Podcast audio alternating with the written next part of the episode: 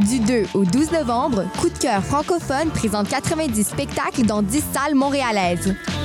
Place à l'audace et aux découvertes avec Le Roi, la Rose et le Loup, Roger, Comment d'abord, La Faune, Tabiocha, Virginie B, Rosier, Double Date with Death, Roselle, Dope Gang et tellement d'autres. Pour tout savoir, consultez coupdecoeur.ca. Coup de cœur francophone, une invitation de Sirius XM.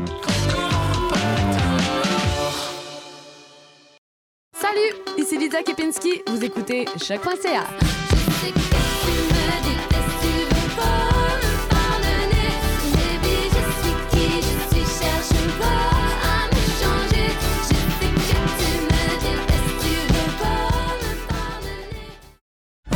Bonjour, c'est Ariane Roy. Vous écoutez choc.ca.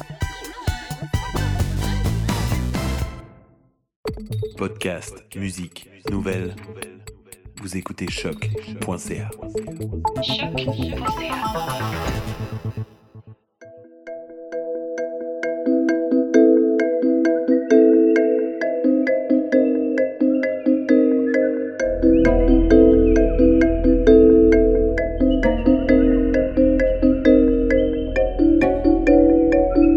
Vous écoutez comme du monde, le seul balado où deux charmants zinzins plongent dans l'art méconnu de la construction d'univers imaginaires.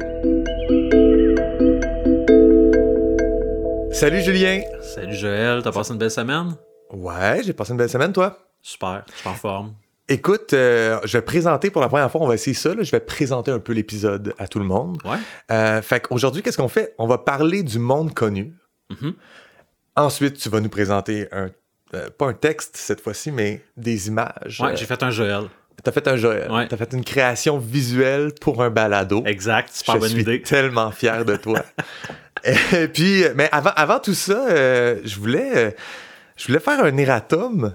Oups. euh, sur, ouais, parce que ça a l'air qu'on fait des erreurs. Oui. On n'est pas des urbanistes, on n'est pas des archéologues, puis tout là. Fait que, euh, mais c'est tellement une erreur idiote. Dans l'épisode, je pense l'épisode sur les factions, j'ai dit, j'ai parlé d'un empereur perse important. Puis t'as plugué sans le vouloir un, un personnage de Mortal Kombat. Exactement. J'ai dit Syrax au lieu de Cyrus ou Cyrax au lieu de Cyrus, je sais pas. Mais Syrax étant un robot jaune dans Mortal Kombat 3. Ouais. Euh, C'est le jaune? C'est le jaune. Ok. Et je sais qu'il est dans d'autres Mortal Kombat plus tard, mais moi, je suis un, Toi, gars de- le 3. je suis un gars de Genesis. Fait que, je suis arrêté au 3. Ouais, je suis pas mal sûr qu'il est, il est là souvent. C'est un. Euh, Mais, mais il était pas là avant le 3. hein? Fait que Ça, moi, ça moi, se je, peut, ouais. moi, je regarde la genèse du personnage. Euh, son- Euh, D'ailleurs, beaucoup, beaucoup, euh, beaucoup de, de world building dans Mortal Kombat. Un jour, on en parlera. Ah, ben oui.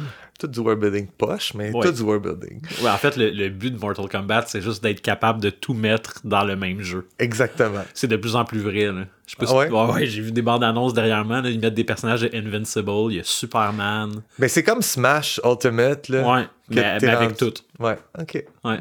Fait que ton, ton errata? Ben, c'était ça. Je veux dire, je parlais d'un empereur qui s'appelle Cyrus le Grand ou Cyrus II. Euh, je l'ai appelé euh, Syrax euh, parce que, ben, en l'honneur de notre euh, robot ninja qui pitche des toiles d'araignée par le ventre favori. Ouais. Erreur que tout le monde fait. là. Une erreur euh, super fréquente. Ouais. Toi, t'avais-tu autre chose à, à ajouter? T'as-tu un erratum aussi? J'ai pas d'erratum, mais j'ai une, une plug à faire. Une plug. Euh, hein? Complètement éhonté. ouais, exact. Super. Euh, l'épisode, de- la sortie d'épisode concorde avec un, un, euh, un- le, le premier spectacle de mon groupe de musique, mon orchestre. Ça tombe, ça tombe aujourd'hui ou. Non, dans trois jours. Trois, quatre jours? Ouais, en fin ça de semaine s'en- prochaine. Ça s'en vient. Le spectacle, c'est le 10 novembre, euh, vendredi le 10. Puis, De euh, ta nouvelle formation musicale. nouvelle formation musicale qui s'appelle Au Voleur. Euh, c'est le 10 novembre à l'Assomption, à l'Oasis du Vieux-Palais. C'est, euh, on, sauce. C'est notre premier spectacle. On, on prévoit une sortie d'album au printemps 2024. Euh, mais en attendant, on voulait essayer euh, la scène. On l'a pas fait encore. Fait que, ouais, c'est ça. Nice. À l'Oasis du Vieux-Palais. Normalement, je te dirais que, euh, que ça ne me tente pas d'y aller et que je m'en calisse parce Ouais. qu'on on s'aime pas dans la vraie Exact. vie. Mais comme on est en onde et tout, ben, je vais te dire, Je peux compter sur ta je, présence. je serai là, euh, je vais t'encourager, Ah, ben, mon ami. fun. Ouais, on fait un, un rock euh, metal, post-hardcore, punk, pesant, lent, mid-tempo. Euh, c'est en français. Euh, c'est dépressif et euh, bien, bien gras. Est-ce que tu es tout seul là-dedans? Non, on est. C'est un groupe de musique? Ouais, c'est un orchestre. Pas un orchestre, on est six. OK. Ouais. Euh, je nommerai pas les gars parce que ils ont pas, euh, ils ont pas donné leur. Ils n'ont pas donné leur accord. mais Mais on salue les gars. Ouais, puis ils écoutent l'émission, fait que allô, Ah, ben oui. Ouais.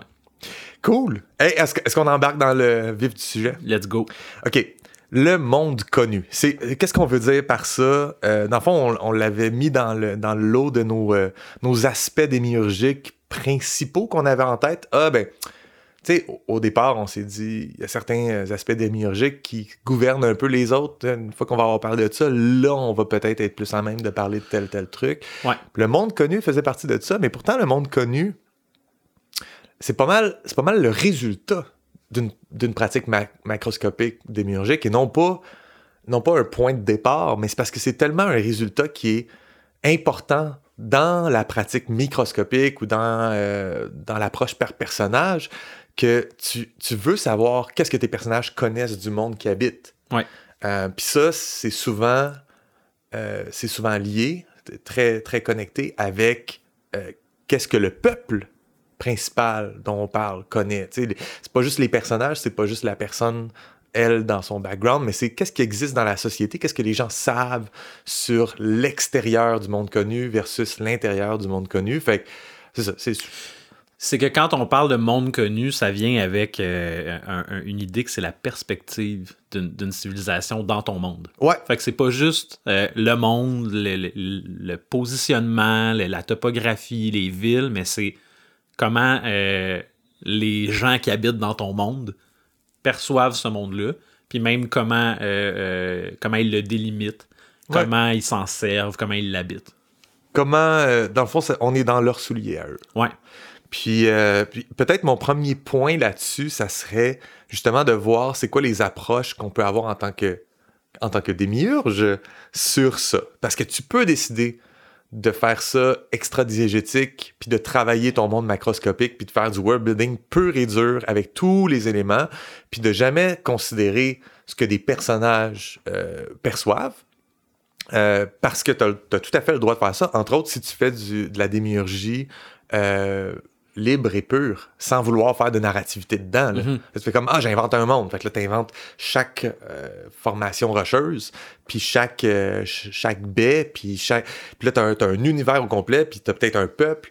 Puis ce peuple-là, ce que eux connaissent de, de leurs environs, euh, tu le définis pas, tu définis la réalité des environs. Ouais. Mais quand tu fais ça, déjà, il y a un point, un donné, culturel, où tu te heurtes à l'idée du monde connu anyway, parce que tu vas dire, ce peuple-là a attaqué ce peuple-là, il y a eu une guerre, ils ont clairement connaissance de cet autre peuple-là.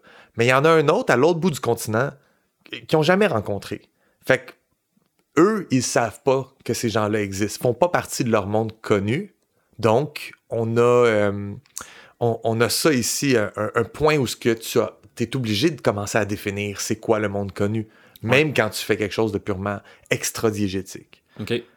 Mais j'avoue que moi, je l'associe beaucoup, beaucoup à euh, la- l'aspect narratif parce que euh, ça va créer euh, de la tension, ça va créer. C'est une source de conflit parce que là, on sait pas.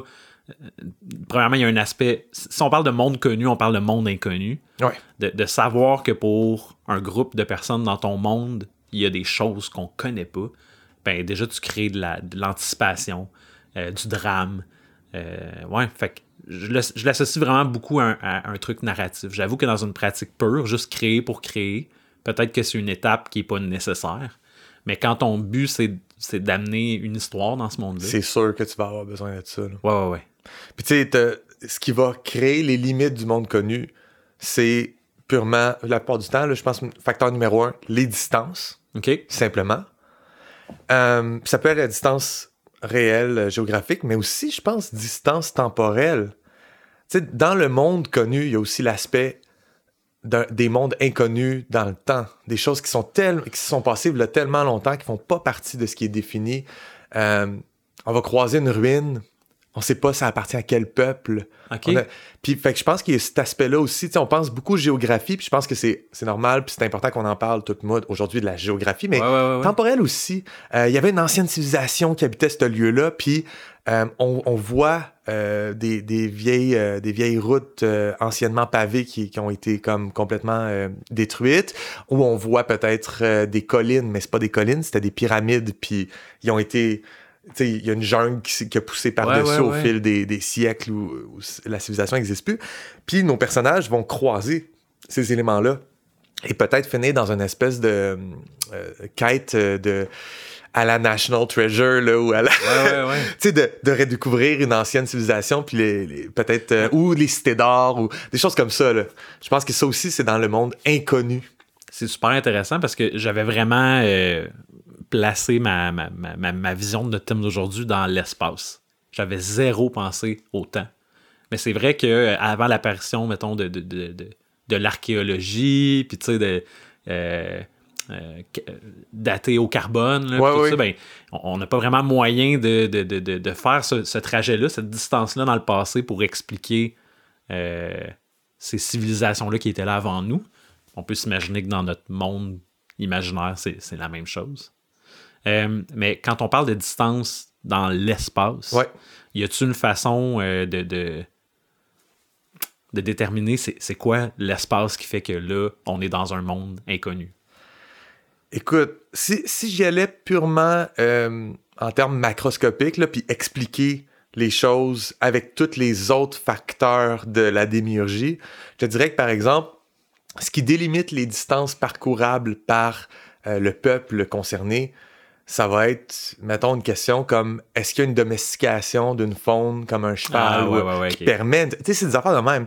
Fait que, euh, est-ce que c'est quoi la faune que tu as inventée pour ton monde?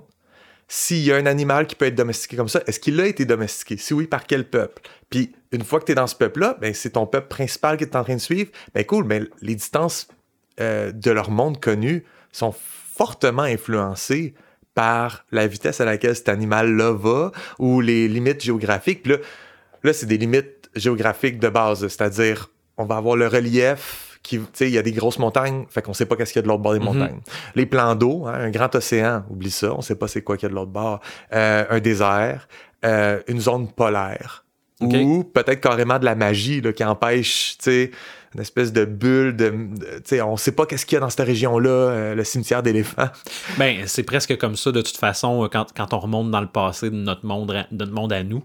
Euh, quand il y avait des, des endroits qu'on pouvait pas atteindre ou quand il y avait. Ben, on, on- on trouvait un petit peu une solution euh, passe-partout magique. Là. Ouais. Genre, ben, il y a un anneau d'eau qui entoure les trois continents qu'on Oui, connaît. oui, c'est ça. Puis, il y a rien d'autre. sais. de l'autre côté, il y a des dragons. fait qu'on n'y va pas. Mhm. Dans le fond, c'est juste qu'il n'y avait pas encore le niveau technique de, de, de, de, de passer par-dessus ces, ces obstacles-là. Exactement. Au niveau de la Puis- navigation, mettons. justement, le, le niveau technique, ça aussi, ça influence les distances du monde connu. Quand on- on- le, le cheval, c'est un niveau technique. Hein? Ouais. Mais après ça, tu peux te demander, ben, euh, la- tu peux, ok, tu peux te demander carrément, là, eh, c'est quoi la grosseur de tes sentients?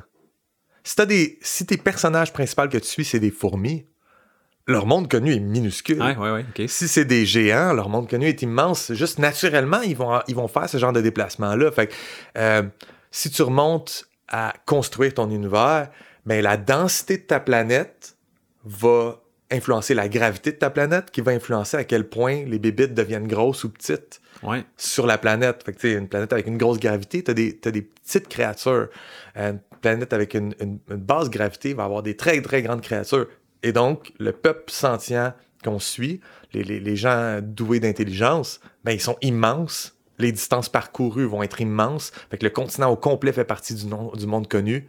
Mais, mais genre, si tu as un tout petit peuple, c'est juste une. Fait que c'est c'est la même question que pour le cheval, mais c'est même plus, un peu plus poussé, là. Ouais. un peu plus même fantaisiste. Ah, euh, même euh, le cheval, mais après ça, on vient avec les, euh, les, les véhicules motorisés, euh, les Même avions, les navires, les. Ouais. Ok. Fait que là, est-ce que, est-ce que la technologie s'est rendue là? Est-ce que les navires sont, sont bien développés? Puis, si oui, ben c'est parce que quelque part, il y, a, il y, a, des matériaux qui permettent de construire des navires, il y a, euh, il y a des milieux côtiers qui sont habitables, tout ça dépend des marées puis des courants que tu as choisis pour ton monde. Si tu veux rendre ça super crédible, faut que tu ailles faire comme le travail de planétologie quasiment pour te donner ces, ces informations-là. Mm -hmm. Sinon, tu y vas avec la règle zéro. Puis tu te dis, c'est comme notre monde. Fait que moi, je place ça à une époque genre napoléonienne. Fait que les navires peuvent faire une traversée d'un océan. Okay. Ils sont capables. Euh, fait que des fois, tu, tu rends les choses simples, mais si tu veux faire le, le vrai travail, le gros legwork, oui, il faut que tu définisses toutes ces affaires-là pour arriver à c'est quoi les véhicules. Puis même chose pour aérien, parce que tu peux, tu peux dire qu'une une technologie de, de, vol a été développée, de l'aviation a été développée vraiment plus tôt dans ton arbre technologique si la pression atmosphérique est plus grosse puis que l'air est plus dense. À ce moment-là, le, l'avion peut, peut, les règles de l'aérodynamique s'appliquent plus facilement ouais, à ouais, n'importe quel bolide aérien. Puis, fait genre, tout dépend de l'atmosphère, puis combien d'azote qu'il y a dans. Tu sais, si tu veux aller là, ça te donne un monde connu avec des limites différentes. Ouais. Sinon, on travaille la règle zéro, puis on passe tout de suite à la prochaine étape. Tu sais. Mais on va en parler un peu plus quand ça va être le, le, le temps de ma création, mais il y a aussi le, le, En tout cas, moi, je me suis retrouvé à faire le travail inverse quand même assez souvent. Genre, euh, ben, il y, a un, y a de l'eau là, puis je veux pas que euh, ma civilisation ait le moyen de traverser cette eau-là. Fait que mm -hmm. je me suis mis comme une petite note en bas de page, là. Euh, ben, il faut que je trouve une raison quand je vais être à ma planétologie. Ben oui. Pour que cette, cette eau-là soit violente, qu'il y ait des marées infranchissables, euh, ou même, ou même euh, topographiques, tu sais, qu'il y a des. des comment t'appelles ça, des hauts fonds? Ouais, les hauts fonds. Bon, ou euh, oh ouais. avoir une raison. Ou... Fait que là, il faut que je me la trouve après, cette raison-là. Ou tu peux nerfer leur capacité navale. Ah, ben oui. Tu peux descendre, tu peux baisser leur. Tu sais, ah, ce peuple-là a vraiment pas beaucoup développé. Euh... Puis pourquoi il n'y aurait pas beaucoup développé des, des bons bateaux? Ben, probablement qu'il y avait du succès euh, dans, leur, euh, dans leurs expéditions ter terrestres. Fait qu'ils n'ont jamais eu besoin de développer les bateaux ou quelque chose de même. T'sais. Ouais. Euh, ouais, je pense que pour moi couvrir ce que j'ai à dire sur le monde connu, il euh, y a comme quelque chose que dans ma recherche, je me suis beaucoup intéressé. Je fais Ah, c'est quand même intéressant d'aller là, c'est de dire si on parle de d'un peuple, puis de ce qu'il connaît, puis de comment il va le cartographier, comment il va en parler, comment il va avoir des, des contacts, des relations avec l'autre. Euh, ça, ça part avec la fenêtre de Johari. Tu connais-tu? Je ne connais pas la fenêtre de Johari. Un concept, euh, je sais pas, philosophique, mais pas philosophique, mais de plus épistémiologique, genre sur les, la relation à, à ce qu'on connaît versus ce qu'on connaît pas, okay. qui a été développé dans les années 50, puis qui a été popularisé beaucoup par une réplique de Donald Rus Rumsfeld euh, en, en, parlant euh, suite à la, la guerre de l'Irak. OK. Euh, puis en fait, c'est de voir c'est quoi le connu connu, le connu inconnu. Ça dit quelque chose? Ben, en non fait, knowns, en fait, non écoute, unknowns. Je pense que j'ai entendu le nom dans un épisode de Fringe. Hein? Ça se peut-tu que Walter Bishop donne ce nom-là son invention qui lui permet de voir le spoilers pour Fringe, là, mais Ah ouais. qui, qui donne une, une vue sur un univers parallèle? C'est carrément une fenêtre, puis quand il, il envoie une, une, une, énergie massive dedans, ben là, de l'autre côté de cette fenêtre-là, il voit comme il y a, il y a un premier regard sur cet autre univers-là. Je m'en rappelais plus, mais j'ai vu Fringe, puis je me rappelle de ça, puis oui. Oui, hein? OK. Oui. Ça s'appelle de même. Fait que Denethor, euh, c'est ça son vrai nom, hein, en passant. Tu l'as appelé Walter Bishop, mais il s'appelle Denethor, puis okay. il mange une tomate. Oui, oui, oui, oui, c'est okay. vrai. Ben, il dit... il, dit... il, ouais, il construit cette affaire-là, puis il appelle ça de même. Puis clairement, c'est... En l'honneur de ce concept-là. Ouais, en l'honneur de ce concept-là. Okay. Fait que ce concept-là, c'est... Tu divises en, en quatre cadrans euh, la, la, connaissance. Le cad... Un cadran qui couvre ce qui est connu, mais ce que tu sais qui est connu. C'est ça la, la, la particularité, c'est que c'est plus juste deux affaires. C'est plus, plus juste le connu puis l'inconnu. C'est il y a le connu connu. Je sais que je connais ça. Euh, puis un exemple, dans le monde connu traditionnel, mettons en Europe, ben le connu connu, c'est l'Europe, c'est l'Asie, c'est la Libye aussi, que l'Égypte, etc. Okay. Ils connaissent pas l'Afrique au complet. Ils connaissent ça. T'sais. Fait que tu vas voir ça sur des maps. Tu vas voir Europe, Asie, Libye. Euh, ou Europe, euh, Europe, Asie, puis là, il est écrit Égypte ou quelque chose de même. Ouais. Ça se limite à ça. Euh, la, la, carte d'Anaximandre, ou puis après ça, la carte d'Ératosthène, fait que des classiques grecs, c'était des cartes qui est juste écrit ça, puis ça couvre juste ça.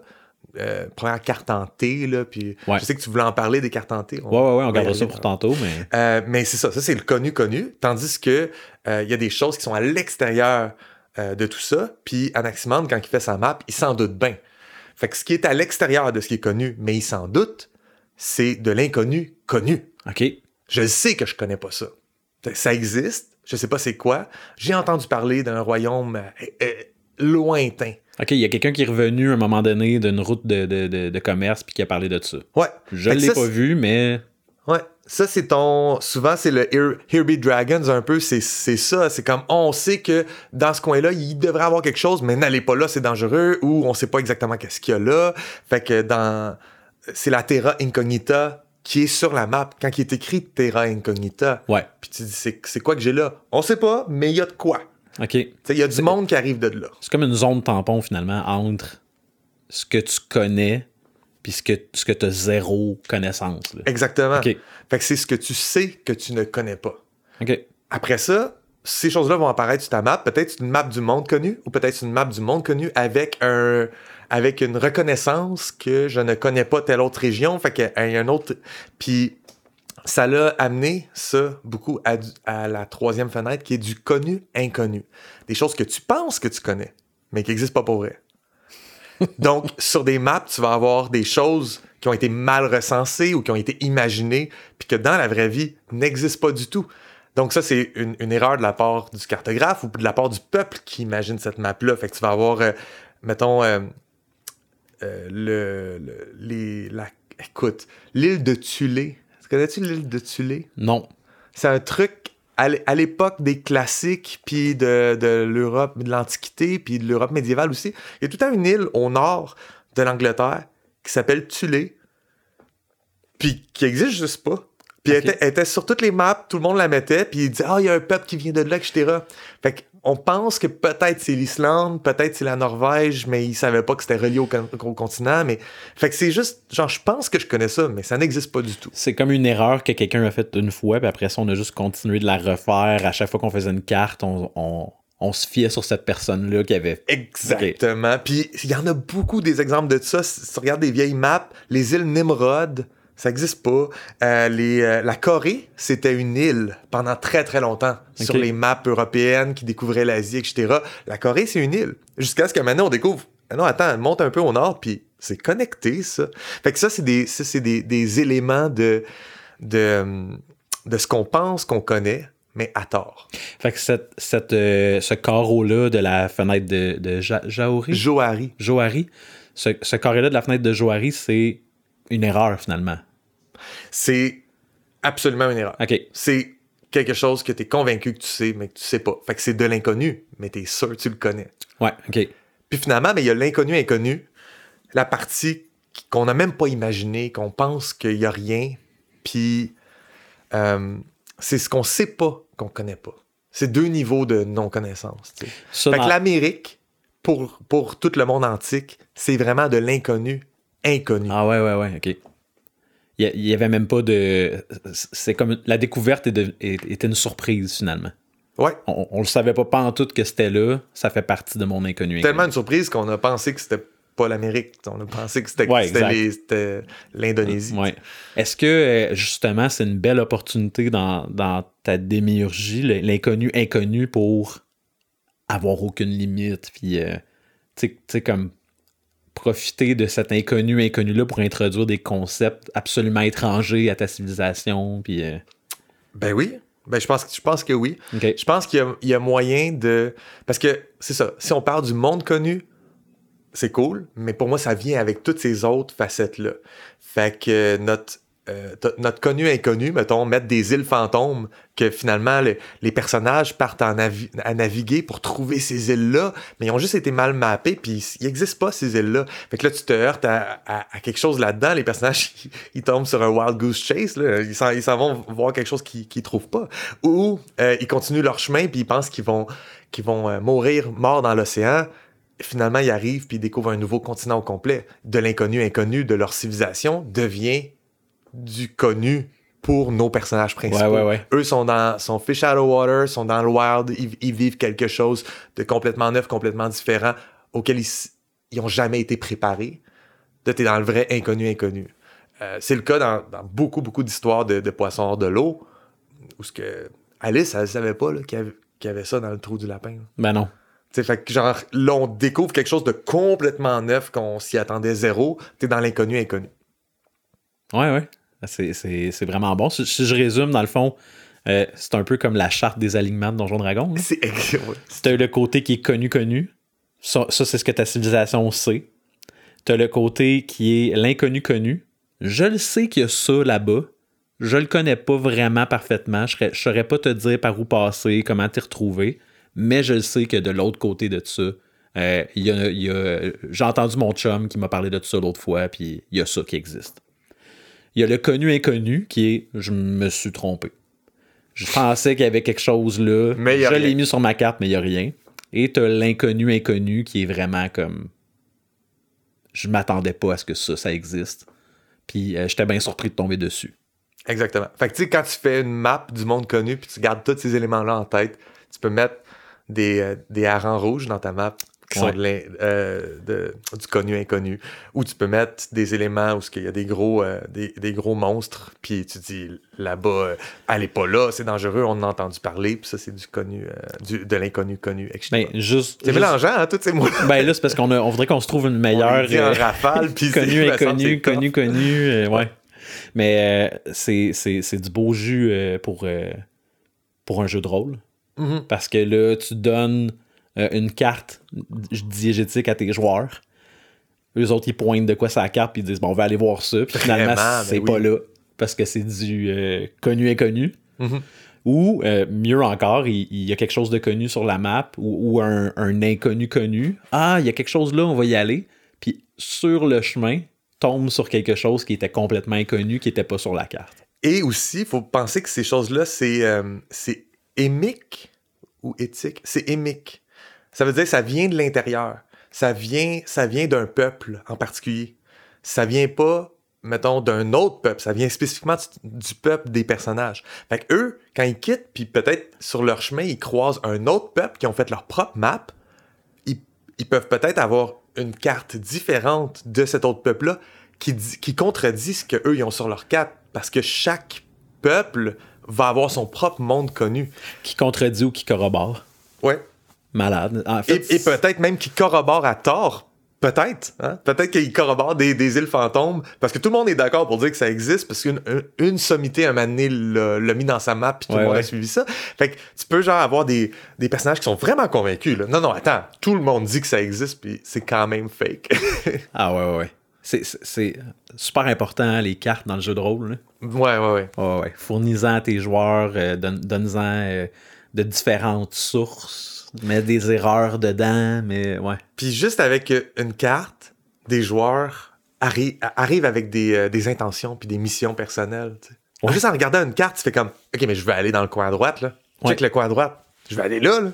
Fait que genre, je sais pas qu'est-ce que le maître de jeu est en train de proposer comme quête, mais je m'en fous. Moi, je vais aller là. Pourquoi il n'y a rien dans le coin à droite? Oui, c'est suspect qu'il n'y a rien dans le coin à droite. suspect. Ouais, c'est ça.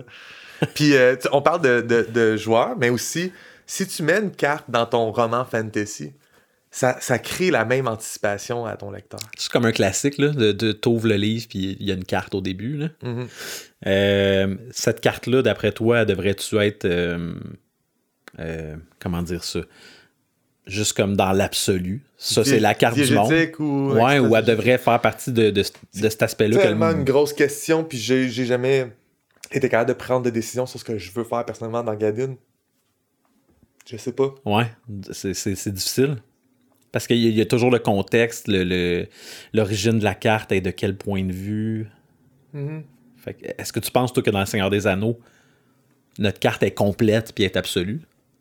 Ben, elle est pas complète parce que euh, ça couvre pas une planète au complet ou ça couvre pas un Ouais, monde ouais, au ouais, complet. Fait que tu sens qu'il y a, il y a une... L'objet même incite à comprendre que il y a quelque chose passé le sud Arad au, au sud de la map. Il est écrit Arad, sud Arad, puis après ça, on, on sait pas qu'est-ce qu'il y a parce que clairement, il y a pas comme une côte qui délimite que c'est de l'eau. Fait qu'il y a d'autres mondes qui vivent plus au sud, puis on les connaît pas. Ouais. Fait que cette map-là, elle couvre pas tout. Elle couvre la Terre du Milieu, in- intéressante pour notre histoire. Le, elle couvre le, le battleground. Mais, euh, mais est-ce qu'elle est faite à l'intérieur de l'histoire? Selon euh, le légendarium, le, lore de Tolkien, non. C'est pas, c'est pas fait par un elfe en particulier. C'est pas, pas dit de même. Euh, c'est comme si c'est censé être une, une carte absolue. Mais elle est quand même juste une carte du monde connu. Ouais. C'est, Ben- euh, essaye de trouver une map complète de tout l'univers d'Arda. Puis ça existe, mais c'était des petites esquisses que Tolkien a fait sur le coin d'une table. Puis c'est jamais quelque chose d'officiel. Mais je pense qu'il y a peut-être là la réponse, tu sais, sachant que tu campes un récit dans un monde, peut-être que la carte que tu devrais fournir, elle devrait être juste. euh, Ce qui concerne le récit. exactement. Puis laisser le, garder le reste dans ta poche. Ouais. Il y a ça un peu là, dans les génériques de la, la télésérie Game of Thrones? Ouais, ouais. Je pourrais jamais ça, moi, l'écouter, même si c'était tout le temps le même, parce que c'était pas tout le temps les mêmes villes qu'on voyait se construire. Ça- Non, c'était les villes qui allaient être dans l'épisode. Exact. Ça, je trouvais ça génial. Fait, que- fait que je pense qu'il y a ça où- à, mettre, à mettre au début d'un livre, tu sais, ou même à mettre au début d'un chapitre, à la place de tout le temps être obligé de revenir au début de la carte pour faire Ouais, c'est où ça? Mhm. De vraiment mettre comme Gars, ça se passe là. C'est Ah ouais, ça qu'il y a là, c'est ça qu'il y a Mais autour. c'est vrai que c'est un coup de maître de la part de, des, je sais pas, de- des showrunners de Game of Thrones, que ils ont pas juste des coups de maître derrière la cravate. Non, en non, cas. non. ouais, faut, Mais- faut, faut le dire quand ils font un bon coup quand même. là. Mais ça, le, ça incite à regarder le générique. Parce que si c'était un beau générique, mais c'est tout le temps le même, j'ai le goût de le, j'ai le, goût de le passer. Surtout que les- de nos jours, avec les applications, ça nous permet de le skipper d'un coup. Ouais. Mais si c'est euh, juste comme les éléments qui concernent l'épisode, ça fait quelque chose d'intéressant à regarder. Tu fais comme Oh, cette fois-ci, on va, on va voir euh, Sunspear. Wow, ça veut dire quelque chose qui se passe à Dorne avec les personnages de Dorne que j'haïs. Ouais. Après ça, euh, en passant, je les haïs pas parce que c'est des mauvais, euh, c'est des mauvais personnages, je les haïs parce que c'est toute la pire séquence de la série télé. Ah ouais, ok. Ouais, j'ai des, fortes, des fortes opinions sur Dorne. Ah bon, ok. Euh, en tout cas, peu importe. Mais c'est ça, ça me donne le goût de regarder ce qui va arriver dans cet épisode-là. ouais, absolument. Ben oui. Fait que, ouais. Euh, si tu permets, euh, moi, j'ai- fait euh, quelques petites recherches de mon côté aussi.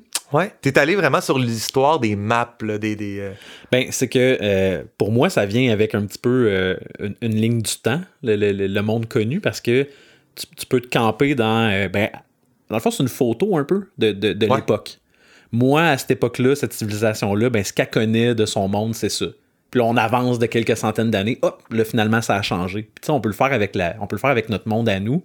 Puis même qu'il y a eu des moments où ce qu'on connaissait a rapetissé tout d'un coup, on connaissait des choses, ça s'est perdu, c'est revenu. euh, euh, puis ce qui m'a vraiment euh, attiré, ce qui a capté mon attention le plus, c'est cette notion-là que nous, on a une représentation très cartésienne, excuse le jeu de mots, mais on, imagine toujours nos cartes d'un genre de, euh, euh, une vue d'oiseau, les, les points cardinaux bien placés, les proportions bien gardées. ah, Quand on a on- été conditionné à ça, là. Exact. Puis quand on, euh, quand on consulte une carte, c'est à ça qu'on s'attend. Quand on crée une carte, c'est à ça qu'on s'attend. C'est c'est ça qu'on va créer finalement. Euh, mais quand on remonte dans le passé, on remarque que ces concepts-là, ben, premièrement, la vue de vol d'oiseau n'était pas vraiment ce que c'est aujourd'hui. Euh, on, pouvait, on pouvait euh, euh, euh, grimper, on pouvait atteindre le sommet d'une structure, on pouvait atteindre le sommet d'une montagne, mais de là à dire qu'on a une, représentation fiable de ce que c'est à vol d'oiseau un territoire, ben on pouvait pas vraiment se fier là-dessus. Puis les cartes adoptaient souvent euh, euh, euh, une façon, une organisation qui est euh, pratique. Mhm. Je te, je te donne un exemple, la, la table de Peutinger. Mhm. On en a parlé un petit peu avant, on fera pas comme si on savait pas c'était quoi, mais euh, ça se trouve Ben, à être... Explique-le quand même, parce que moi, avant qu'on en discute, j'avais jamais entendu parler Ah, de ça. ok. Ben, la table de Peutinger, c'est une, euh, une, une copie, si tu veux, euh, d'une carte ancienne romaine. La table de Peutinger, elle vient comme quelque part 13e siècle, là. fin 12e, 13e siècle.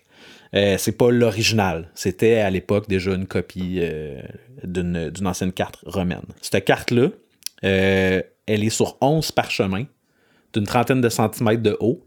Puis quand on met les parchemins bout à bout, ça nous donne à peu près 7 mètres de, de carte. De gauche à droite, d'ouest en est. Puis la distorsion qui est présente sur cette carte-là, dans le fond, elle nous vient du fait que c'est une carte du réseau postier de toute la- l'Empire romain. Ah ouais? Ah, c'est pour ça que c'est fait de même, parce qu'ils s'en foutent de l'eau. Fait que des, des mers qui seraient normalement comme très très vastes sont Ouais. réduites à juste. Ils ont l'air des rivières. Ouais, on la mettra peut-être en image dans, le, dans les chapitres, Ben mais oui. euh, c'est vraiment une ligne droite, de gauche à droite. Et, et là, on retrouve toutes les grandes villes de l'Empire, mais, mais aussi dans le détail, toutes les petites villes, toutes les routes. Euh, euh, dans le fond, c'est qu'on a 200 000 km de route sur ces 11 parchemins-là. Euh, la distorsion, elle, elle vient vraiment du fait que c'est compressé pour que la route s'étende vraiment de gauche à droite. Ce qui fait que la personne qui a cette carte-là, ou la personne qui se fie sur cette carte-là pour son voyage, mais elle, quand elle marche, elle a quand même l'impression qu'elle suit une ligne droite. Elle, elle- suit son chemin, elle sait qu'elle va toujours avoir tel repère à sa droite, tel repère à sa gauche. Mhm. Mais euh, nous, quand on la consulte, elle fait aucun sens pour nous parce que les éléments topographiques sont réduits, les, les, euh, les distances, surtout nord-sud, sont pas respectées. Sais-tu à quoi ça me fait penser? Ouais? Non? Je Ça aurait été t'ai bizarre que ça. ouais. Ouais, c'est ça. oui, je sais à quoi ça te fait penser, mais non. La, la carte de la STM. Exact, ouais, c'est vrai. Mais c'est vrai, c'est, c'est les, les réseaux de, de métro de façon très systématique. En réalité, c'est déformé là, sur la vraie forme de l'île de Montréal, puis de l'île, euh, puis de l'île Jésus, puis de, puis de Longueuil. C'est absolument ça, en fait. C'est vraiment le même, même, même principe qui est appliqué. euh, C'est juste que Peutinger est vraiment plus déformé, puis elle est plus baroque aussi, elle donne mal aux yeux. Et puis elle, elle est beaucoup plus détaillée que. Mhm. Mais euh, ouais, c'est vrai. Puis je pense, tu vois, ça me fait penser que ce serait intéressant. Ce genre d'organisation-là comme travail préliminaire avant de faire une carte précise de ton monde connu. La, la carte du métro, tu sais, dans le fond, c'est cette station-là est reliée à cette station-là. Ouais. Cette station-là est centrale. Et fait que tu peux vraiment comme toucher au monde connu de, de tes, euh, de tes différentes civilisations. Tu pourrais placer au centre un point qui, qui, qui est en contact avec plein de choses, mais placé à des extrémités. C'est un Ouais. peu comme. euh, Comme un réseau d'idées, euh, exact. Sans, égard à qu'est-ce qui sépare tes, tes, tes lieux, qu'est-ce qui. euh, Après ça, tu, tu, tu mettras des raisons. C'est intéressant comme procédé. Tu pars de ça, tu dis, ben, cette ville-là, je veux qu'elle vraiment- soit vraiment connectée avec telle autre ville, mais pas avec telle autre. Puis là, après ça, quand tu fais ta vraie cartographie, tu dis, ben, c'est là qu'il y a une montagne. Ouais. Ça, ça bloque les deux villes, puis ils sont connectés à travers l'autre ville. C'est pour ça que l'autre ville devient très grosse. Ouais. Puis euh, euh, ça a un équivalent dans le jeu de rôle, ça s'appelle un point crawl. C'est qu'à la place de faire une zone vraiment difficile à faire, si tu veux faire le moins de prep possible, tu fais un point crawl, tu vas placer tes lieux sur des points. Même la navigation dans un donjon, là, tu sais, le corridor tourne à gauche, à droite, fait un zigzag, ben à la place, tu as ta pièce 1. Il y a Mais un point qui la relie à la pièce 2. Mais c'est exactement comme les overworld des jeux- platformers. là, Oui, des oui, jeux- vidéo. Super Mario. Dans Super euh, Mario, là, ou dans Donkey Kong aussi, c'est plus comme un Donkey Kong Country, là, où t'as Ouais, ouais, ouais. où t'as genre toute un, un- une ambiance de jungle, mais t'as un chemin qui. Puis tu peux pas rentrer dans la jungle, t'as juste un chemin avec des points, puis tu, tu vas là, puis t'es obligé de passer à travers le prochain tableau pour aller à l'autre après. puis- Mais c'est que cet espace-là, si, si ta carte, elle te sert seulement à toi, comme, comme créateur, le, la, la- la gestion dans l'espace mental de, de- de comment les lieux sont placés, puis comment on, on se promène d'un à l'autre, le, le- le cerveau de ton lecteur ou de- du joueur qui est assis à ta table dans un jeu de rôle, il va remplir cet espace-là. Sais. Toi, ça te permet juste d'avoir tes choses vraiment bien organisées. Fait quoi, la table de Peutinger, man, c'est la carte de la STM. Euh, t'as, t'as dit qu'on allait la mettre en, en vignette, là, mais j'ai tellement peur de ce que ça va. Parce est tellement. C'est 7 mètres de long par 30 cm de haut. On va être obligé de mettre un, un- juste un parchemin. On mettra Ouais. celui avec Rome, là, puis, euh, Ouais. mais euh, ouais. Euh, puis- puis l'é- l'équivalent, en fait, euh, encore plus simple, c'est la carte en T, là, ou en Oui. TO. Ou Ouais. comme tu disais tantôt, on avait l'Europe, la Libye, l'Asie. Mhm. Puis là, on, on vient les placer de chaque côté d'un T. Ouais. C'est comme un à gauche, un à droite, un en haut de la barre horizontale. Puis autour, c'est juste un anneau d'eau. Ben, c'est c'est une façon comme super simpliste d'organiser le, le territoire connu. Mais c'est quand même une référence qui a duré quand même assez longtemps. Puis pour, pour Ouais, une majorité des gens, c'était ça le monde. Parce que l'utilisation numéro un d'une carte, c'est se déplacer, euh, savoir où aller, visiter, s'orienter. Euh, en général, t'atteins tout ça avec. Tous ces objectifs-là sont atteints avec ce genre de cartes-là. De nos jours, on utilise des cartes pour beaucoup d'autres choses, tu sais, savoir exactement il est où le gisement de pétrole. Tu sais, on a besoin de précision.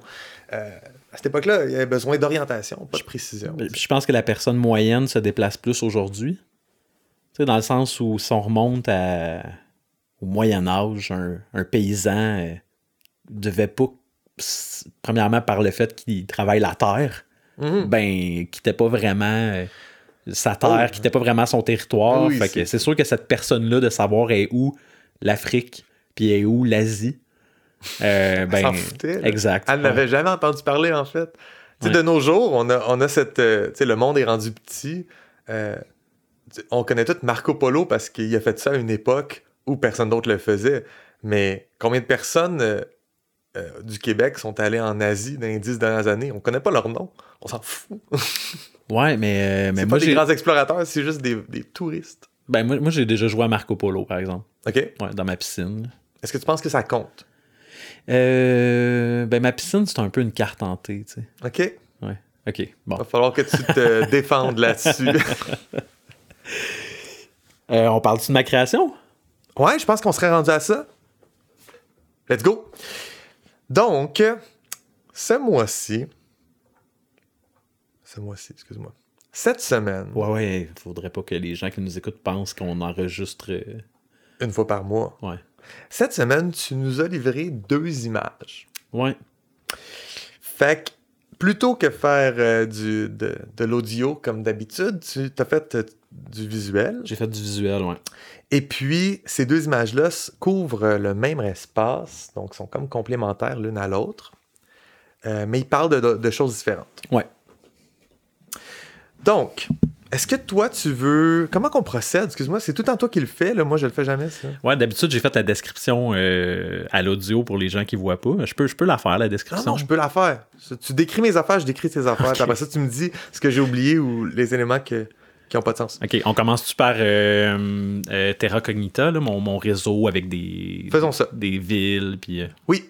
Donc, alors, on a une carte ici. Avec. euh, en, en bas, il est écrit le monde connu. Donc, clairement, tu t'assumes là-dedans. C'est le monde connu.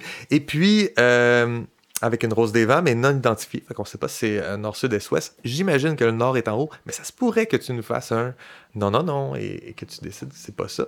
Ça serait aussi légal. On a ce que je pense être une masse terrestre entourée d'eau.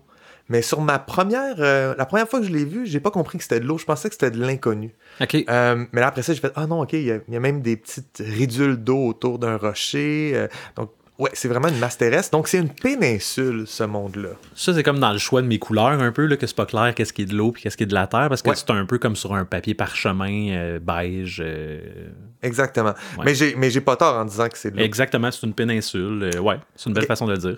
Cool. Donc, c'est une péninsule. euh, et puis, à l'isthme de la péninsule, il y a Valterreur. et à gauche de ça, il y a ce qui semble être du Fog of War. Ouais, Carrément exact. du Fog of War.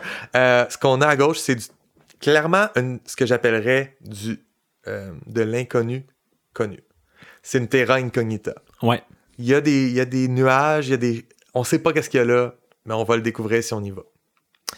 Euh, et puis, dans la péninsule, c'est le monde connu. Donc, Valterreur, tu nous as fait une espèce d'icône de village. Euh, on- si on suit le chemin, euh, ça descend vers le sud-est à travers la péninsule, et puis ça rentre entre euh, ce qui semble être comme des formations rocheuses au, au nord et au sud. Ouais. Et puis, euh, ça mène à une place qui s'appelle l'Exil. Mhm. Euh, c'est une tour. Après ça, on part de l'exil, par exemple, vers le nord-est, plutôt le, le nord-est-est, pour arriver à une place qui s'appelle les Galeries, qui est sur le bord des, des formations rocheuses et qui, en soi, a l'air d'être faite à partir des formations rocheuses elles-mêmes. Ouais, c'est comme des cavernes finalement. Euh, comme une- entrée dans, dans, dans, dans les montagnes ou dans ces structures rocheuses-là. euh, Mhm. ouais. Puis tes lieux euh, sont tous de la même couleur, une espèce de, de Bourgogne, terracotta, je sais pas. Ouais. Euh, et donc, c'est- c'est facile de remarquer, de comprendre que c'est des, des points. C'est vraiment une carte par point. Ouais. Donc, euh, on a ce point-là qui est Valterra, ce point-là qui est l'exil, puis ce point-là qui est les galeries. Euh, de là part un autre chemin vers le sud. En passant, quand je dis chemin, c'est une ligne droite noire que j'imagine être une route. Ouais. Euh, ou, ou une façon de représenter que c'est un lien d'une façon ou d'une autre. Même, je le vois vraiment comme une, une route, simplement. Euh, puis, des galeries, on part vers le sud pour arriver à une place qui s'appelle le Colisée, Ouais. que j'imagine être carrément juste un Colisée.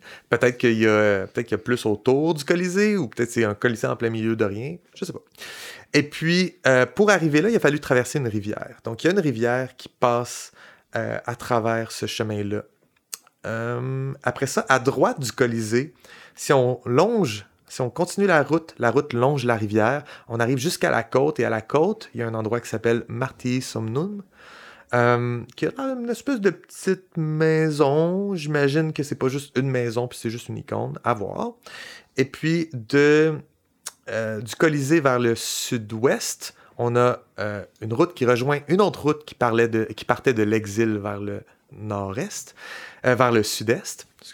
Et donc, deux routes qui partent vers le sud, un peu décalées, puis qui se croisent à un endroit qui s'appelle Passage Nord, Mhm. qui est clairement euh, un espèce de village euh, à l'orée euh, des forêts qu'on a au sud, sur le bord de la rivière, et puis euh, qui, ça sort euh, d'un passage dans la forêt. Euh, donc, entre les montagnes, entre la forêt, entre la rivière, c'est le passage nord. On dirait que c'est la sortie de traverser la forêt. Si on va au sud, plus loin, on traverse toute la forêt.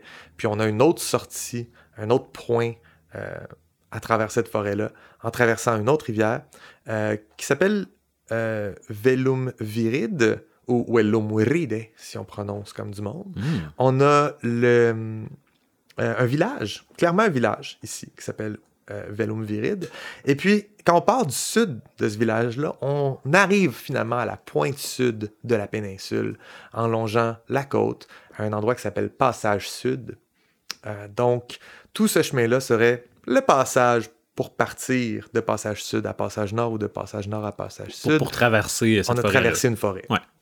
Une forêt qui est quand même grande. Si on, on sait, je sais pas c'est quoi tes distances, mais ça fait quand même une bonne J'ai distance. suivi la loi de, de Mauger et j'ai décidé de ne pas mettre de, de Pas mettre distance. de distance.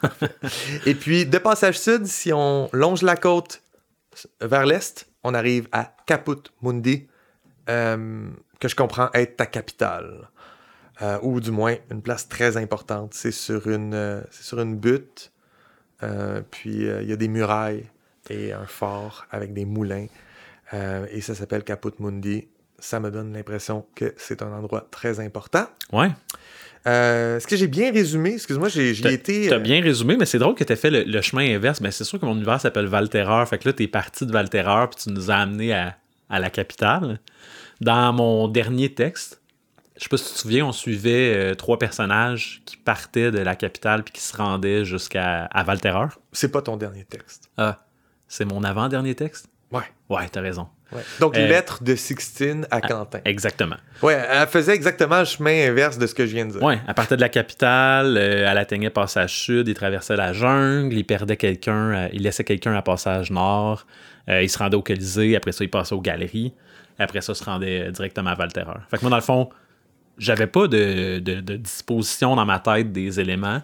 J'ai réécouté mon, Ah ma, ouais, lecture du texte, puis j'ai- pris des notes, puis je me suis dit, bon, ben d'après moi, les choses sont placées comme ça. Fait qu'on a quand même une idée de distance parce que je parle de jour dans, ces- dans cet épisode-là, mais j'ai décidé de pas, euh, de pas mettre de, de distance euh, Ouais. sur ma Ah, carte. puis j'ai- pas l'impression ici que. Moi, en tout cas, dans, dans mon regard de cette carte-là, je me dis probablement que les distances sont toutes off. exact. Genre que c'est comme la table de Peutinger. C'est pas. C'est pas, une euh, c'est pas fiable en termes de distance. En fait, c'est d'avoir une disposition euh, euh, qui, est- qui euh, qui est pas utile, mais qui est facile à utiliser. Mhm. Fait que si, si j'avais respecté les distances, j'avais eu un, un- une pensée à ces, ces distances-là, mais peut-être que là, j'aurais eu des trucs vraiment éloignés par rapport à d'autres. Moi, je voulais avoir tous mes, mes lieux importants placés ensemble, puis qu'on puisse les consulter d'un seul regard. Ouais, je comprends. Euh, Est-ce que tu peux ouais. me parler un peu de, des choix que tu as faits? Euh, entre Ouais. autres, mettons, mettons, on commence avec les choix que tu as faits en termes de, de végétation, de relief, d'affaires de même. Mettons un point de départ. OK, ben oui, euh, je, je savais que ma capitale était réfugiée de l'autre côté d'une jungle. Ouais. Fait que euh, il y, a, il y a- il y a deux euh, trucs qui font que ma, ma capitale est séparée. C'est euh, les formations rocheuses et euh, la jungle. Fait que dans le fond, ma capitale était de l'autre côté. Je savais que mon, mon premier peuple, si tu veux, là, ma, ma première civilisation sur laquelle j'ai travaillé, je savais qu'elle s'était réfugiée dans cette jungle-là à cause du, du fameux goulot volance. Euh, donc, pour moi, c'est une civilisation qui est quand même habituée à, à cette jungle-là. Euh, surtout les gens qui y habitent encore. Fait que passage nord, passage sud, pour moi, c'est euh, les points d'entrée et de sortie. euh, de là, ce que je comprends, c'est que dans le cadre de Comme du Monde, tu as écrit quatre textes, puis que pour faire ta, ta carte, t'es parti de relire tes textes, puis de, de trouver les informations que tu t'es comme imposé. là. Exact. Fait que t'as- le danger de t'être peinturé d'un coin sur une idée ou une autre dans ces textes-là, mais euh, c'est- pas ça qui est arrivé. T'as as trouvé toutes les infos qui, qui t'intéressaient, puis t'en as fait une carte. Ouais, ben je commence à assumer que ce qu'on fait, c'est c'est qu'on dévoile le, le processus. Ouais. Fait que j'aurais aucun problème à, à corriger des choses ou à dire, ah, finalement, j'ai changé d'idée. Mais, mais, mais exemple, dans la lettre, euh, ben, pour moi, quand tu écris une lettre, t'es pas nécessairement en train de tout décrire par où t'es passé. Fait qu'évidemment qu'ils sont passés par l'exil, Mais elle en parle pas. elle n'en parle pas. Je comprends. Euh, ouais. Euh, fait qu'il y, a- il y a ça par rapport à mes choix. Dans, dans l'iconographie, un petit peu, dans les symboles que j'ai décidé d'utiliser, euh, c'est une jungle pour moi, puis c'est quand même tropical, mais je- dans, dans, j'ai utilisé un logiciel qu'on on reparlera dans un autre épisode, mais sur Wonderdraft, les jungles euh, tropicales, c'est pas, euh, c'est pas ce qu'il y a de plus visuellement agréable. Fait que j'ai quand même été avec des icônes classiques d'arbres. Euh, Mais donc, c'est ça, t'as utilisé Wonderdraft pour faire ça? Ouais, On a dit qu'on parlerait un donné de nos outils qu'on utilise, hein? ouais. On se garde ça pour un peu On plus se tard? garde ça pour un peu plus tard. OK, parfait. Euh, j'ai euh, le choix que j'ai utilisé, par exemple, pour représenter mes montagnes. Je sais pas si c'était comme une impression de nid de termites ou. euh, Et moi, j'ai l'impression... Moi, je vois des cheminées de fées, là. Ouais, exact. Comme des hoodoo, c'est ça? Comment ça que Ouais, ça ouais, ouais, ouais. C'est c'est ça? C'est censé être ça? Ben- Des, des trucs comme les piliers désertiques, là, les... Ben, je, je- je veux comme. Je, je jongle avec les idées que les édifices sont proches des insectes un peu. C'est- les édifices qui ont, qui ont érigé ces Ben, que ce soit comme pas clair, tu sais, puis que, que visuellement ce, ce soit, euh, ce soit ambigu. Est-ce que c'est une construction? Est-ce que c'est euh, topographique? Est-ce que c'est. Ou, est-ce que c'est le, le résultat de d'un euh, d'un travail fait par un insecte ou une autre créature? Euh, fait que je voulais que c'est. Je, je voulais avoir quelque chose de très thématique euh, pour, pour, euh, pour, pour ces chaînes de montagnes-là. Ouais, mais clairement, ça n'a pas de l'air simplement d'être des montagnes. On ça. est dans quelque chose de plus, de plus euh, unique aussi, que tu nous offres quelque chose qui est idiosyncratique, à ta démiurgie. Puis ça, c'est tout le temps cool. J'ai euh, j'ai placé aussi un- un- un- une structure similaire dans, dans l'eau. Euh, comme s'il y avait les pointes de ces, ces structures-là qui, qui émergeaient. Fait que je me suis gardé un petit peu, comme on parlait tantôt, je me suis gardé quelque chose sur ma carte qu'un joueur pourrait faire Ah, moi, je vais aller voir ça. Mhm. Ah, ça fait très euh, Atlantide, englouti, ancien, anciennement édifié. C'est ça. Fait qu'on on, on le voit, tu sais, des- de la côte. On Ouais. sait que c'est là, mais on n'a pas la, la capacité encore d'aller l'explorer. euh. Mais tu vois, euh, tout à l'heure, on a parlé du monde connu ou inconnu vers- temporel. Ouais. J'en vois là-dedans. Moi, quand je vois ça, je me dis, ça a déjà été autre chose. Puis là, ce qu'on a ici, c'est juste la version du monde connu. Cool. Euh, la, la version initiale, ça m'est inconnu. Fait que c'est intéressant d'aller Ouais. le voir. Euh, puis euh, si on parle de ma, ma- ma deuxième carte, mais dans le fond, la, la deuxième carte, c'est comme la, la chronologie des, des différentes expansions de l'Empire. Ouais. C'était quoi l'Empire à sa première forme? Qu'est-ce qui était. Quand on a agrandi l'Empire une première fois, c'était quoi? Fait que là-dedans, j'ai comme un petit peu un historique par rapport à, mettons, euh, c'est quoi l'exil? C'est quoi cette tour-là qui s'appelle l'exil? Si on regarde mes expansions. Est-ce que tu veux la, la décrire un peu euh, visuellement, rapidement? Ouais, euh, dans le fond, c'est la même carte, sauf que j'ai euh, retiré le nom des, des, des- des villages, villes, lieux. Mhm. Puis j'ai séparé en couleurs les différents états de l'Empire. Fait que Ouais. je me retrouve avec euh, de- ouais, je me retrouve avec une zone bleue qu'on devine être la, la version originale, qui est quand même très euh, euh, isolée puis réduite vraiment au, au sud de ma péninsule. Ouais. Après ça, je- c'est c'est limité naturellement par, par les éléments de. Tu sais, ça, là, la zone bleue, je la vois comme le territoire initial d'un peuple qui est tout à fait comme classique, là, parce que c'est coupé par des structures rocheuses, par une jungle, par la mer. Fait que. Ça, je vois que c'est comme du, euh, du world building euh, efficace, simple et efficace, tu sais. De Ouais. partir- Un peuple part de ça, normalement. Il est bloqué, fait que. Ouais. Euh, ouais, c'est ça, ton chat, il m'agresse. Fait que classique de, de- du podcast, je vais le tasser. Mais oui, c'est exactement ça. Puis ma première expansion est quand même grosse. Elle couvre comme la jungle, on se rend jusqu'aux côtes. La raison pour ça, ça, c'est toutes des choses que je vais divulguer. C'est pas, quelque chose qu'on peut lire sur la carte. Mais euh, mon idée, c'était que la première expansion vient d'un- contact pacifique, somme toute, puis d'un- d'une entente.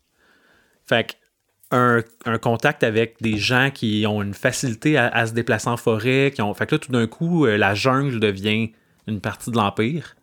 Et euh, une, euh, une grosse partie euh, du nord de, de cette jungle-là fait aussi partie de l'Empire. Fait que la première expansion, pour moi, elle est euh, pacifique en général. OK. Donc, a- c'est pas une conquête sanglante. Ben, tu sais, on, on est dans une situation où il y a eu une, une résistance d'un groupe, mais il y, a, il y a quand même une grande partie des gens qui ont décidé de, de- de- faire partie de l'Empire. OK. Puis le Colisée est dans cette zone-là parce que pour moi, c'était une façon de gérer les, les, les récalcitrants, si tu veux. Oh oui. Je comprends. Euh, Et de, et de récompenser ceux qui euh, se plient. Hein, du pain et des jeux. du pain et des jeux, t'as tout compris. Fait que dans le fond, euh, si on regarde ma deuxième expansion, elle est dans deux zones qui sont détachées. Euh, la zone jaune, c'est mes, euh, mes structures rocheuses, mes montagnes, mes, euh, mes, mes- mes cheminées. Et euh, c'est encore une fois une expansion qui a été pacifique euh, en entièreté. Euh, Mais là, moi, je comprends pas. Ta zone jaune, c'est ta deuxième expansion. Puis tout de suite, ça me pose la question.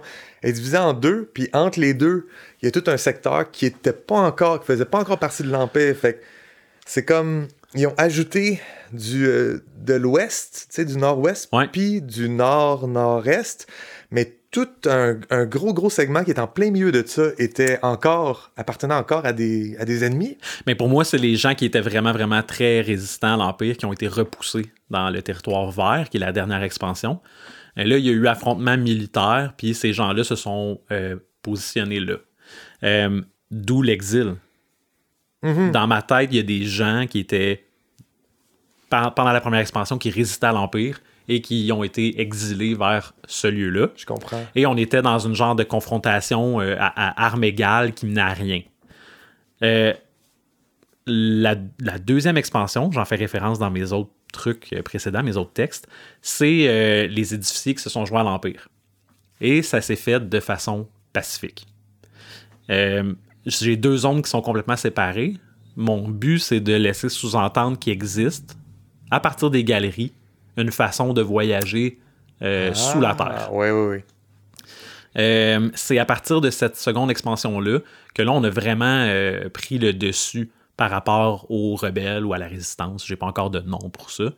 Puis là, tout d'un coup, on se trouve à encercler les derniers résistants. Et dans la troisième expansion, des centaines d'années plus tard, à- à- à- avec des avancées militaires, puis euh, mais là, on a réussi à, reprendre le territoire qui était euh, central et à repousser encore plus euh, les rebelles, la résistance, jusqu'à les repousser de l'autre côté de Valterreur. Et là, à la fin de la troisième expansion, Valterreur, ben, c'est la ville qui est la plus loin dans, dans- dans l'Empire. Qui est la plus limitrophe par rapport à ce qu'on connaît pas, mettons. Oui, oui. C'est très bien expliqué, merci. Euh, ça me dit aussi que si je m'en vais dans le Fog of War, je vais trouver des choses euh, mystérieuses qui appartiennent à un monde différent, mais je vais aussi trouver des exilés. Exact. Je vais aussi trouver des anciens. euh, des, des- des anciens, pas citoyens de l'Empire, mais résidents de cette péninsule-là qui se sont, Qui ont été qui ont repoussés. été déportés. Ouais, qui ont été déportés. Exact. Dans ma tête, Valterreur, euh, c'est un rempart aussi pour empêcher ces, ces, ces, ces envahisseurs-là, mais dans le fond, ils sont juste fait éjecter de leur, euh, de leur milieu, mais de revenir dans, dans l'Empire. Ouais. C'est je- vraiment euh, un, un choix que tu fais, de, de faire que ton jeu, il est conçu, ta campagne est conçue pour partir de Valterra puis aller vers l'ouest. Ouais. Fait qu'on a un monde connu qui est derrière nous, puis peut-être qu'il peut nous aider à, à fournir euh, du, du- du background à chacun de nos personnages, mais il sera pas important dans... On va, on va pas le vivre au quotidien, ce monde connu-là. Pour moi, ça, c'est comme une version euh, géographique d'un backstory. Exact. C'est la partie super plate pour un jeu parce que euh, toute, toute l'aventure se passe dans ce qu'on voit pas en ce moment. Mais euh, écoute, on sait jamais. Est-ce que ça peut être cool d'intégrer les zones de l'Empire à un moment donné à l'aventure, que ça devienne une zone d'aventure? Ben, je l'ai faite peut-être avec euh, la partie qui est euh, justement qui est submergée ou euh, sous-entendre qu'il y a un souterrain, qu'il y a un réseau souterrain. Ouais. fait que je pense, je pense que je suis quand même en train de créer dans, dans mon, mon monde imaginaire de jeu, je suis en train de créer des pistes intéressantes d'aventure dans ce qu'on connaît. Mais pour moi, j'aurais aimé ça. Tout va se passer dans l'inconnu. Mais même si, même si ça fait pas partie de ton aventure, ces lieux-là, euh, j'aime cette idée-là que tous les personnages qui vont jouer au jeu, euh, ils ont un contexte de référence semblable, puis il est pas extrêmement compliqué à comprendre, puis tout, fait qu'ils peuvent s'en inspirer. Puis après ça, euh, t'as un, euh, un groupe de, de joueurs qui sont ensemble, puis qui parlent de, un peu de leur passé ou de où est-ce qu'ils viennent. Ben, ils, ont des référents communs que, Ouais. que tu leur as créés. Ces référents-là vont jamais en tout cas, ils n'ont pas pour but de réapparaître dans, euh, dans l'histoire que tu leur concoctes, mais eux, les, les joueurs, les joueuses, peuvent tout le temps faire référence à Ouais, mais tu sais, quand j'habitais euh, quand j'habitais à Passage Nord, blablabla, puis l'autre fait comme Hey! J'ai habité à Passage Nord aussi. C'est comme un référent commun, puis on peut, on peut aller quelque part là-dedans. On peut, ils peuvent travailler du backstory commun en venant des mêmes places ou en ayant croisé le même genre de monde, etc. Puis ça n'aura pas nécessairement d'impact dans, euh, dans ce que euh, dans l'aventure puis les, les éléments purement trame narrative, mais beaucoup beaucoup de flavor qui peut venir de là. là. Oui, puis euh, je me suis laissé beaucoup de- d'espace négatif. Dans le Mhm. sens que pour moi, il y, en a d'autres endroits. là. Il y a des gens qui habitent ailleurs que les quelques points que j'ai mis sur la carte. Ça, c'est les points comme importants. Mhm. Il y a une raison pourquoi ils sont importants, il y a une, il y a une raison pourquoi ils sont sur la carte. Mais tu pourrais, euh, tu pourrais facilement me dire que euh, ton personnage, il vient d'un petit village qui est euh, euh, tout près de l'entrée des galeries, mettons.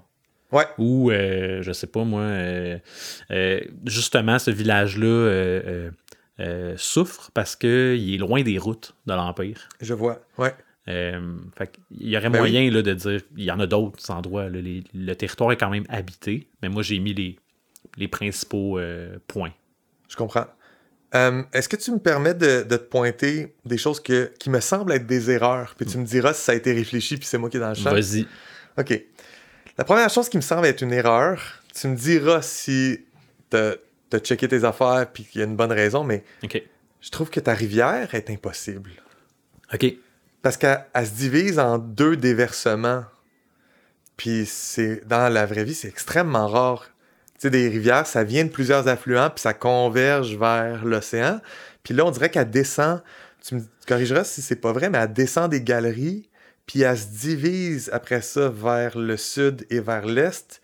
Et donc, cette division-là, c'est comme la jonction exacte entre deux bassins hydrographiques. OK. Fait que dans le fond, pour, pour moi, dans, dans cette carte-là, le- les galeries, c'est le point qui est le plus haut en altitude. Mhm. il y a un plateau. Puis après ça, on descend. euh, on, descend dans le fond quand on va vers euh, l'est, puis on descend quand on va vers le sud. Ouais. Donc, je sais pas, là, j'avoue que ça, cette partie-là, j'ai pas trop réfléchi. Je voulais qu'il y ait de l'eau, puis j'ai j'ai fait des traits sur ma carte. Tu checkeras tes affaires parce que je pense que c'est possible, mais c'est comme un, un classique du, euh, de la cartographie euh, fantasy, là, de dire Your rivers are all wrong. Ok, ouais, bien C'est comme parce que c'est une erreur que, que tous les néophytes font. Mais je pense que ça existe dans la vraie vie, mais c'est juste extrêmement rare. Fait que si t'as rien qu'une rivière, puis c'est une rivière de même, faut comme que t'as back, tu sais. Si elle descend d'un plateau, puis il y a quelque chose qui fait que la rivière se divise, euh, Je pense que les. Ah oui, c'est ça, c'est que les seules fois où ça arrive, c'est quand c'est du terrain extrêmement plat, puis que la rivière, elle méandre beaucoup, puis là, elle va se déverser à deux places différentes parce que c'est comme équivalent. Mais sinon, mettons, t'as as un côté qui est carrément une chute, l'autre bord qui aurait pu se déverser un peu parce que ça descend un peu, va finir par s'assécher, puis ça va jamais aller là, ça, tout va tout le temps aller vers la chute. Ben, je m'engage à soumettre une version corrigée quand on fera l'épisode sur l'hydrographie. Yes! J'aime ça. Work in progress. Euh, OK. Après ça, ben, le latin. Ouais. Euh, ok, ouais. Tu m'as dit Google Translate. Google Translate. Il y a des tout le temps, éléments temps, que c'est. Google Translate. Fait que veux-tu que je te fasse une petite euh, correction? Oui, vas-y. Fait que dis-moi qu'est-ce que tu as voulu dire par Caput Mundi? Euh, la capitale du monde ou. euh, Ouais, ça veut dire la tête du monde. Ok. Ouais. Puis c'est du bon latin. Ok, cool. On a une victoire. Écoute, je pense que Caput Mundi, je l'ai volé d'une carte où on parlait de Rome comme étant Caput Mundi. là. Ne te déprécie pas. Si t'as une victoire, t'as une Je la victoire. prends. Julien. Prends-la. Euh, velum viride ou velum viride, euh, ouais. ça veut dire. Est-ce que ça veut dire le, la, la peau verte, comme une peau d'animal, genre une peau Le verte? voile vert? Ah, ok, cool. Ça prendrait juste un L. Ah, ok. Velum avec un L, c'est un voile. Velum, c'est euh, c'est Un pelage? une- un pelage, ben la peau d'un animal, comme le cuir de l'animal, mais c'est au euh, à l'accusatif. Euh, fait que ça n'aurait pas de sens dans un nom, ça serait Wellus. Ok. Fait que t'as la différence entre le pelage Wellus puis euh, le, le, le voile Wellum. Fait que si je veux parler de voile vert, j'ai juste enlevé un, un L puis je suis Ouais. correct. Ah, cool. Exactement. Mon Dieu, ça va pas si pire que ça à date. Non, ça va pas se payer. Puis je pense que euh, là, ton, ton vert, il est au neutre. Puis je pense que Wellum, c'est un mot neutre parce qu'il finit en O, mon nominatif. Fait que Wellum Weride, pareil, juste un L en moins. Euh, puis Marty Somnun. Lui, il marche pas pendant tout. Ok. Mais c'est parce que tu veux utiliser le sommeil de Mars? Euh, ouais. Ok, fait que Somnus, c'est le sommeil. Ouais. Si je me souviens bien, c'est. euh, Ou le repos de Mars. là, Ouais, tu sais, le- j'étais- le- j'étais le là-dedans. là. Il y a peut-être d'autres mots, là, mais euh, je comprends le mot somnus, mais euh, somnum, encore une fois, c'est pas la version nominative. Le nominatif étant la version qu'on écrit sur une carte. Fait que, euh, euh, laisse-moi faire une recherche parce que je veux juste être sûr de ce que je dis pour ce mot-là, mais il me semble que c'est un mot masculin. Parce que les mots en ous sont toujours masculins d'habitude, mais il y a toujours des exceptions. Ok. Donc, moi, Oui, donc c'est masculin, ce qui veut dire que somnus, c'est la version nominative. Ok. Euh, ça marche de le mettre là avec le mot Mars, mais Marty, lui, il marche pas parce qu'il est pas au masculin singulier, fait qu'il est pas accordé. Ok. Fait que ça serait Martius somnus pour dire le sommeil martien. C'est l'adjectif. Ouais. Euh, mais tu peux aussi dire de Mars en utilisant une autre version comme le génitif. Là, ça serait quoi? Je pense tout à l'heure, j'ai checké puis je l'ai noté là, parce que je te fais pas du latin euh, rapide comme ça. C'est vraiment tout à l'heure, j'ai. Ça serait Martis. C'est ça. Donc, Mars étant le nominatif, Martis étant le génitif. M-A-R-T-I-S, Mhm. somnus. Ce serait la bonne façon de dire le repos martien ou le repos de Mars. Le repos de Mars, moi, je choisirais génitif. Euh, L'autre façon serait Martius somnus, mais là, c'est un adjectif comme le repos martien, ça sonne vraiment comme une planète. Ouais, ouais, ouais. Puis euh, je pense que c'est le mot qui est utilisé d'habitude pour parler de la planète en science aussi. Et Ok. non, tandis que de Mars, plus le mot pour, utiliser, pour, le, pour le dieu. Je parle du dieu, effectivement. Fait que ce serait. Martis somnus. Cool, cool, cool. Ben, je me suis, euh, hors, euh, hors micro, je me suis aussi. euh, j'ai- j'ai- j'ai- je me suis pas euh, engagé, mais j'ai quand même émis l'idée que j'aimerais ça euh, peaufiner mon latin, étant donné qu'il prend une place importante dans mon monde. Mais oui, tu m'as dit Encore ça, tu des veux faire devoirs. du Duolingo ça bol, puis tout. Là. Ben, euh, oui, exact. Puis il y a du monde, ça bol. Puis euh, Tout le monde fait ça, ça temps, tout le monde fait ça, ça bol. Mais euh, euh, quand j'ai parlé de Zolingo, ah non, il n'y a pas de latin là-dessus. euh, c'est toutes des langues qu'on utilise en voyage. là. Ils vont t'apprendre euh, euh, où dois-je emporter mes bagages? En latin, ou des, commander une bière en Ouais. latin. Mais j'ai vérifié, puis il y a quand même du latin disponible sur Zolingo. Fait que, Cool, ben écoute, c'est une belle mission pour toi. je- Faut, faut dire qu'on on a tellement de temps exact. Hein, on est tellement libre de notre horaire, nous autres, que tu vois, tu feras ça n'importe quand. T'as tout le temps juste ça du temps à toi. T'as pas, pas une fille en bas âge Non. puis un- un groupe puis de un musique, groupe de musique, puis un euh, podcast. job, ouais. puis une job. Mais euh, il y, a- il y a une dernière chose peut-être. Euh, est-ce que tu as une idée de pourquoi il y a des lieux en français, des lieux en latin? Ben là, Ouais. mon, mon sentiment, c'est que la Caput Mundi, c'est vraiment l'héritage romain. Et donc, les lieux en latin ont été fondés par les gens de la capitale. Puis que ce qui est en français, c'est juste des éléments plus récents ou pas nécessairement plus récents, mais c'est que leur vernaculaire, le mot que les gens utilisent pour en parler, est la version récente. Fait que ouais, passage sud, passage nord, ça sonne vraiment comme genre ça s'est développé plus récemment. Est-ce que j'ai est-ce que j'ai euh, pense- C'est en partie vrai. Euh, euh, L'idée derrière le, le- le- choix, là, dans le fond, c'est qu'un lieu qui est nommé en latin euh, a une signification euh, sacrée. Ah ouais. Puis les lieux qui sont pas nommés en latin, ben c'est c'est vraiment juste parce qu'il y a beaucoup de gens là ou parce qu'ils ont une fonction comme les deux passages, ben c'est des, des points d'entrée et de sortie de la forêt. Fait mais- est-ce que le repos de Mars c'est genre un temple? Ouais, OK. C'est pour ça que c'est comme une une maison. oui. C'est un temple.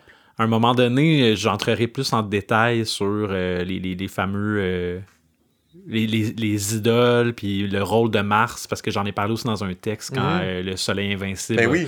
Mais peut-être quand on sera plus dans les conflits, dans les aspects militaires, technologiques, mais là, j'irai chercher c'est quoi le rôle de tout ça là-dedans? Ou quand Mais on parlera de religion. quand on parlera de religion, bien entendu. Ouais. L'épisode qui va être le moins controversé. Hey, Ouais. Est-ce que- c'est tout pour aujourd'hui? C'est tout pour aujourd'hui. On a fait le tour? On a fait le tour. Cool. Euh, Ouais. les- le prochain épisode, on va parler de quoi? Mais le prochain, le prochain épisode, je suis vraiment excité parce qu'on reçoit euh, euh, un ami. On va parler d'astronomie avec Jérémy Gagnon, Ouais. euh, qui est euh, vulgar- vulgarisateur scientifique, euh, fait des études en physique, il est aussi enseignant. Euh, se dit adepte de la joie cosmique. J'ai vraiment hâte euh, de lui parler. La joie cosmique. Ouais, ouais, ça va être super cool. Fait que Nice. prochain épisode, euh, les planètes, Puis les moi, astres. puis moi, je fais un, je prépare un, euh, je prépare du visuel encore. ah, ça, création ça va être du visuel en lien avec les, les planètes et tout ça? Je te dis pas. Ah, ok, ben, je vais le voir rendu là. Ouais. Ben, bonne semaine, Gérard. Bonne semaine, Ça fut Julien. un plaisir. Ben oui, ce fut un plaisir, mais ça. Ciao, ciao. Ciao. Comme du monde, un balado signé Joël Martin et Julien Lefort. Écrivez-nous au comme du monde podcast@gmail.com. Participez à la conversation sur Discord. Abonnez-vous au balado sur votre plateforme préférée et suivez-nous sur Instagram, YouTube et Patreon. Tous les liens sont dans la description. Merci d'avoir écouté Comme du monde.